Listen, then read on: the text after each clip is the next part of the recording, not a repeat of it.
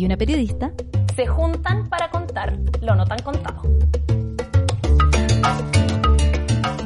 Hola gente querida, hoy estamos aquí eh, nuevamente para entregarles un maravilloso capítulo de Historia Dicta Podcast.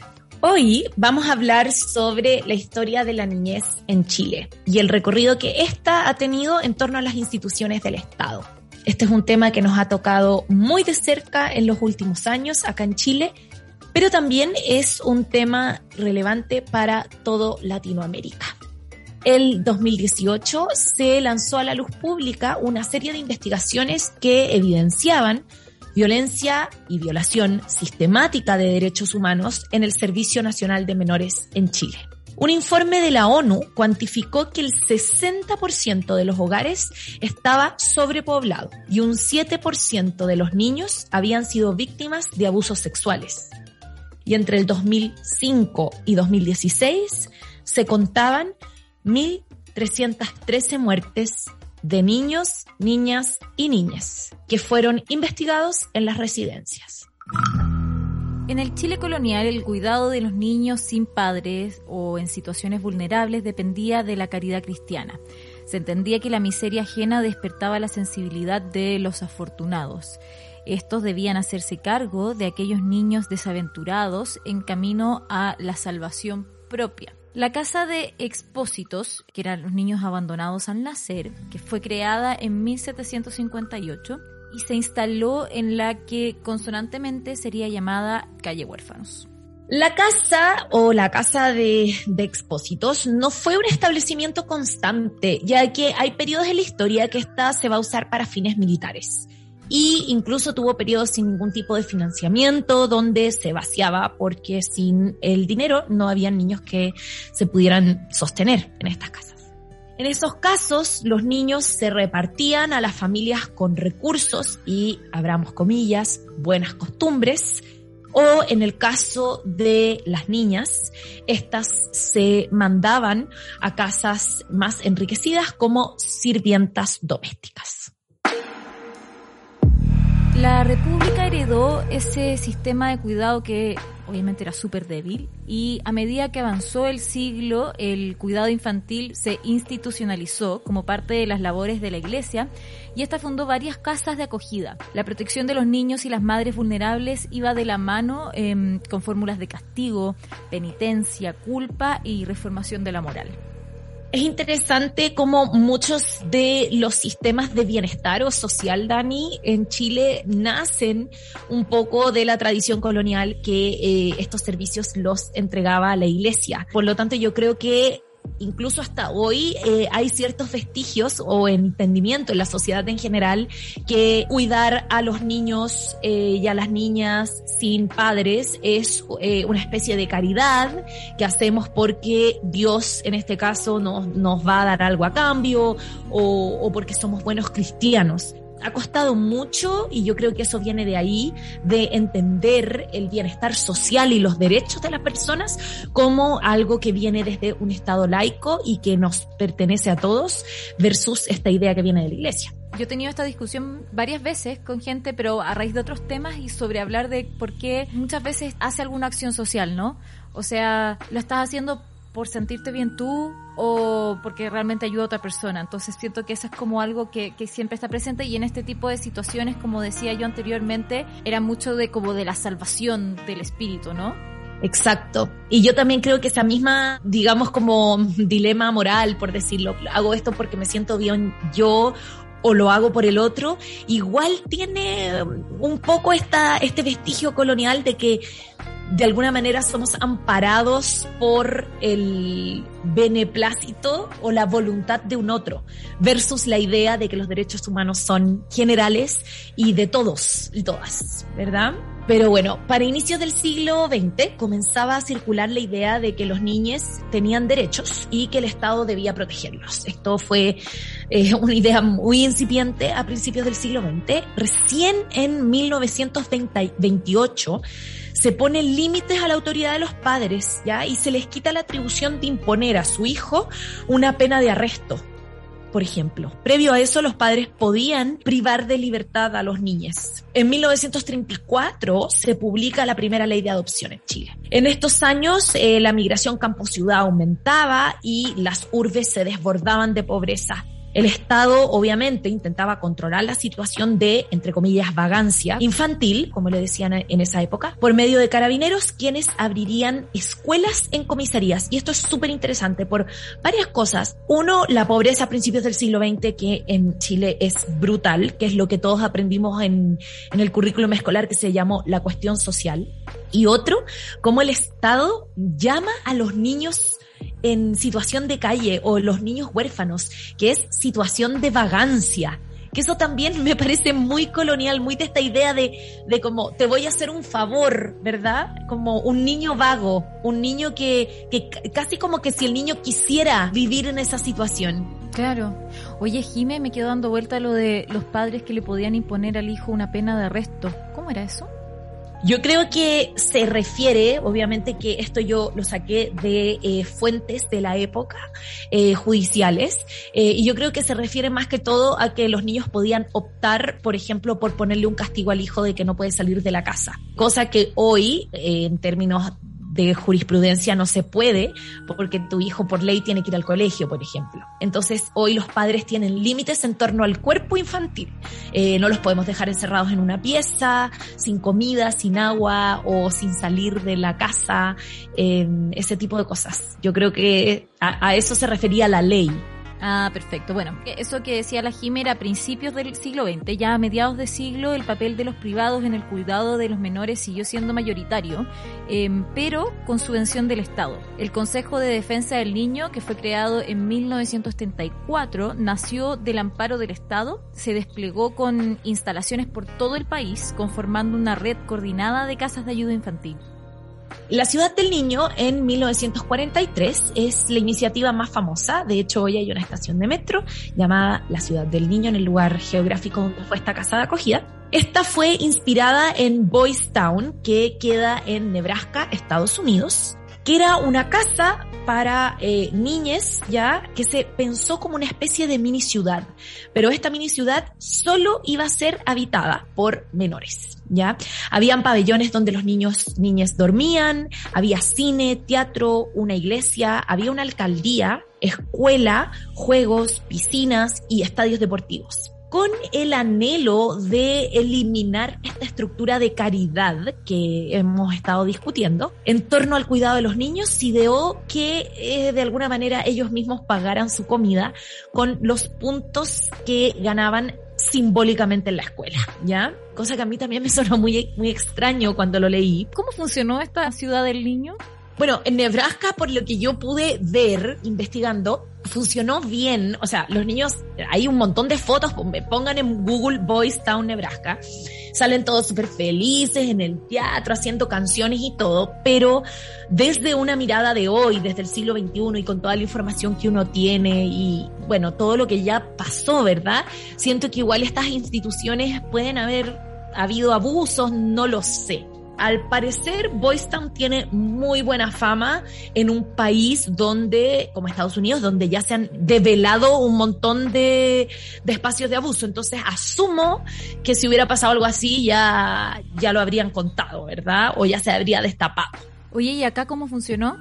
Aquí la ciudad del niño en comparación a nuestro sistema actual funcionó súper bien pero requería un montón de recursos y estaba pensada dentro de un estado funcional como de bienestar, como el estado de los radicales, gobernar es educar, que finalmente se acabó. En 1966, el Estado institucionalizó su rol aún más, creando el Consejo Nacional de Menores, que pretendía lograr coordinar todas las iniciativas dispersas que existían en relación a la infancia.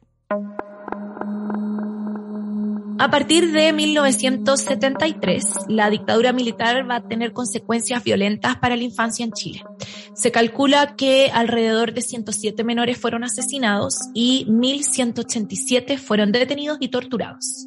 Uno de los casos más conocidos es el de Ángel Moya Rojas, un niño de 15 años que iba caminando a su casa después de jugar con un amigo cuando los militares lo detuvieron y revisaron. Sin encontrar nada, le dieron la orden de correr y mientras Ángel corría, le dispararon a matarlo. En 1979, Augusto Pinochet creó el Sename. Este reemplaza al Consejo de Menores que les comentaba anteriormente en búsqueda de resolver la falta de operatividad. Enmarcado en el sistema neoliberal, el Sename no va a concentrar las funciones de cuidado, sino que dejará que éstas sean realizadas por instituciones privadas. Bajo esta lógica, cada niño tiene un valor en dinero, el cual es entregado a los distintos colaboradores que deben competir más o menos en el sistema de libre mercado. Esto es bien importante, yo creo, dentro de la historia de la infancia en Chile, que por lo menos hasta el digamos 73, de alguna manera siempre hubo esfuerzos por intentar paliar las concepciones de cuidado que teníamos en Chile respecto a la infancia. Entonces, primero fue la iglesia, después se descubrió que, bueno, básicamente esto no es un favor que le estamos haciendo a los niños, estos son sus derechos, entonces, ¿cómo lo arreglamos? Dando un giro bien potente con la creación del Sename, porque ahí el cuidado de la niñez se incorpora como parte de la economía de un país. O sea, obviamente todos sabemos que los niños al llegar a la mayoría de edad van a ser entes productivos de la economía, pero siempre me ha llamado la atención como esto de ponerle como un precio a un niño, obviamente es un precio bastante bajo, y que los privados que los mantienen se las arreglen para eh, lograr mantener, lo cual obviamente va a generar círculos viciosos bastante negativos. Ya en 1984, los jueces de menores denunciaron fugas masivas, incendios y muertes en los niños internos. Hoy, para el año 2021, encontramos el Centro de Internación Provisoria San Joaquín, el más grande que administra directamente el Sename, en el mismo edificio que se utilizó para el Centro de Detención y Tortura 3 y 4 Álamos, que fue dirigido por la DINA. O sea, entre las paredes de un centro de detención y tortura, hoy hay un centro del Sename, donde viven niños en Chile hoy. Para mí eso es realmente impactante. Yo no sé si yo como historiadora freak, pero se me hace como que el espacio tiene una significancia simbólica tan importante que poner niños en un centro de tortura solo habla como de, lo, de la poca relevancia que tienen en, en la sociedad de hoy.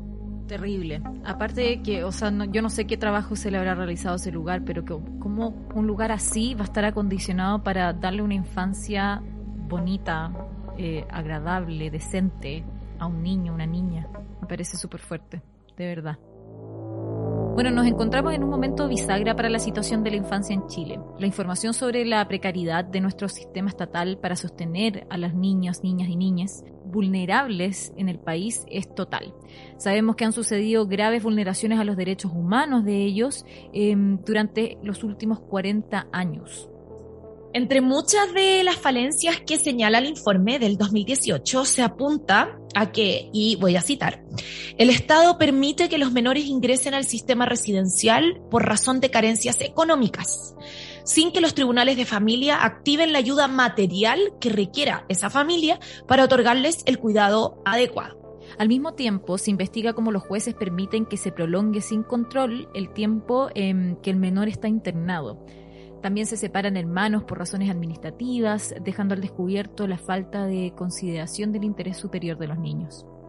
Todo esto obviamente va generando muchas problemáticas eh, que nos lleva a como sociedad tener una infancia completamente vulnerable. Y obviamente la pobreza juega un rol fundamental. Según la Defensoría de la Niñez, la mayoría de los niños internos en centros residenciales son pobres. Las regiones con más concentraciones de niños en el sistema del Sename son la región metropolitana, la región del Biobío y la región de la Araucanía, siendo el Biobío y la Araucanía la primera y la tercera región más pobres del país. O sea, hay una correlación directa entre pobreza y internación de niñas en el sistema. La pobreza como problemática que afecta directamente a la infancia no es algo nuevo. De hecho, afecta a toda la región de Latinoamérica y, por supuesto, en muchos otros lugares del mundo. Lo dicotómico es que estos niños y niñas no solo tienen que batallar con la situación económica que les tocó al nacer, sino que al ser acogidos por el Estado son introducidos al sistema con un valor económico. El auxilio económico que entrega el Estado a las residencias es en función del número de niños atendidos, de forma que la salida de estos del sistema se traduce en menos ingresos para el centro. Entonces es todo muy perverso porque finalmente eh, los centros no pueden sostener cuando hay pocos niños. Entonces sobrepoblan los centros y al mismo tiempo no tienen ni un incentivo por llevar de vuelta a esos niños a sus familias porque eh, si no el centro no tiene plata. Entonces es, eh, es un círculo bastante negativo en torno al cuidado de la niñez. Y ahí el sistema de justicia también entra en juego. Y ahí, Jime, ¿cuál es el rol que juega el juzgado? Porque obviamente no es un centro el que va a estar reteniendo un niño, eh, es un juzgado que debe determinar si es que el niño vuelve con su familia o no. Efectivamente, es tribunales el que determina si es que el niño va a volver con su familia o no. Pero como dijimos muchos de los tribunales de familia fallan en contra de las familias porque no tienen dinero para sostenerlo. Y el sistema le otorga el dinero a las casas de acogida, no a las familias. Por ejemplo, imagínate hubiera una ley que diga, bueno, este niño la problemática que tiene es la pobreza, no abuso, sino que pobreza. Tiene hambre, básicamente. Y ahí el Tribunal de Familia, en vez de darle la ayuda monetaria necesaria a la familia, interna al niño. Entonces, esa es como una de las aristas. Otra de las aristas es que una vez que los niños están internados, es difícil que vuelvan a sus familias, que el Tribunal de Familia decida que vuelvan a sus familias, porque muchas veces las problemáticas de estos niños solo se van acrecentando dentro de los centros, porque hay hacinamiento, porque hay falta de recursos, porque muchos de estos centros los niños que están ahí, algunos comparten espacio con niños que tienen, por ejemplo, problemas de salud mental graves, con niños que no lo tienen, eh, niños que tienen eh, historial criminal, con niños que no lo tienen. Y bueno, ahí, digamos, las problemáticas se van desarrollando, más lo que implica ser sacado de los brazos de tu familia, que obviamente deja un trauma psicológico importante. Entonces es, es complejo súper fuerte interesante lo que nos cuentas ahí, Jime. Y dentro de todo este lamentable contexto, además también la trata de personas y la explotación sexual infantil se ha visto conectada a algunos centros de cuidado eh, con algunas denuncias que hemos visto en la prensa varias veces ya. Por ejemplo, Branislav Marelich, em, consejero del Instituto de Derechos Humanos, y la jueza Mónica Geldres han alertado de denuncias de redes de explotación sexual infantil y acceso a drogas en los CREAT. Los CREAT son parte del CENAME. Son enfocados en la reparación especializada de los niños y niñas. Y en los CREAT yo tengo claro, y esto lo quiero dejar súper dicho acá en el capítulo, esto no, no tiene que ver con culpas. Yo tengo muy claro que las personas, y de hecho yo conozco trabajadoras sociales de el CREAT de Pudahuel, por ejemplo, que es uno de los que ha tenido más conflicto en el último tiempo con, con algunas acusaciones de la prensa. Y está claro que no es culpa particular de que están mal hechos los protocolos o que los trabajadores sociales que trabajan ahí lo hagan mal. Es un sistema que es muy difícil de sostener. Estamos hablando que en muchos de estos espacios hay niños que efectivamente necesitan de medicación, mientras que también hay otros niños que pucha, en algún momento de su internación necesitaron medicación y después por hacinamiento, falta de recursos, no sé, no les pudieron ajustar la dosis.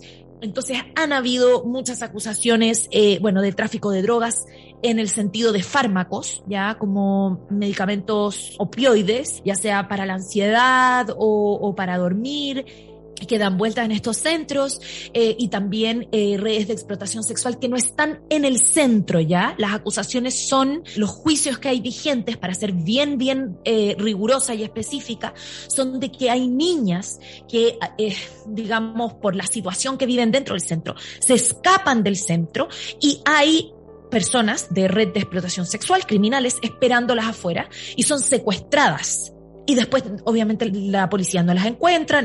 No es que son secuestradas dentro del centro, sino que al, fugarse del centro. Eh, pero bueno, es todo bastante complejo porque obviamente los niños no deberían poder fugarse ni querer fugarse de un centro, pero sucede y esto sin duda es una realidad que no tiene una culpa de una persona, sino que eh, claramente hemos construido un sistema entre todos como sociedad que, que tiene estas falencias bueno, aquellos niños separados de su medio familiar y que han sido víctimas directas de graves vulneraciones de derechos con daños crónicos eh, asociados a estas, eh, son los niños que están en nuestro sistema infantil. El propósito de los CREAT es reparar este daño ¿ya? Y ofrecer un espacio de protección para los niños. Sin embargo, hay denuncias de lo contrario. Y lamentablemente hemos hablado con fuentes directas.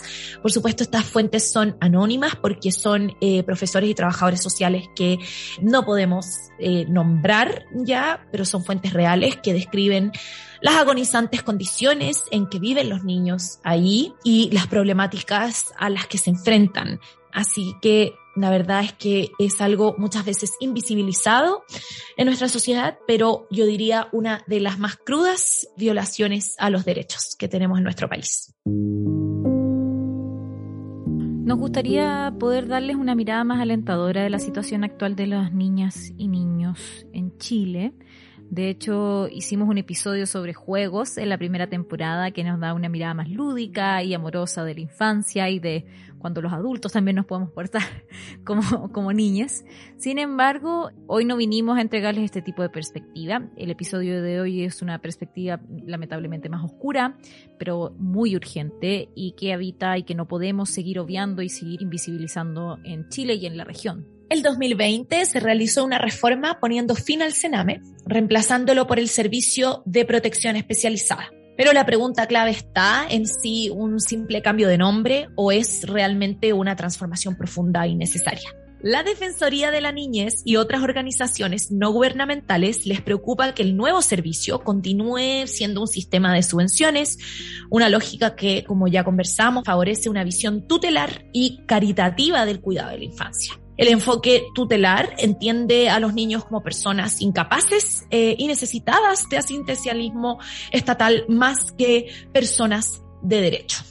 En este sentido, la Convención sobre los Derechos del Niño propone considerar a los niños como sujetos de derecho, dejando de lado la interpretación del adulto incompleto, entre comillas. Con la concepción caritativa, nuevamente se nos olvida que los niños son sujetos de derechos y asumimos que su cuidado es una obra de caridad.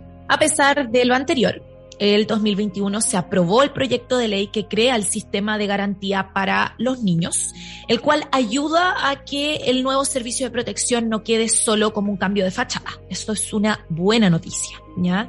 Con este nuevo cuerpo legal, que es el sistema de garantía para los niños, se supone que tenemos la matriz ya como un motorcito nuevo para generar un sistema que garantice y proteja de manera integral y efectiva el ejercicio de los derechos de los niños.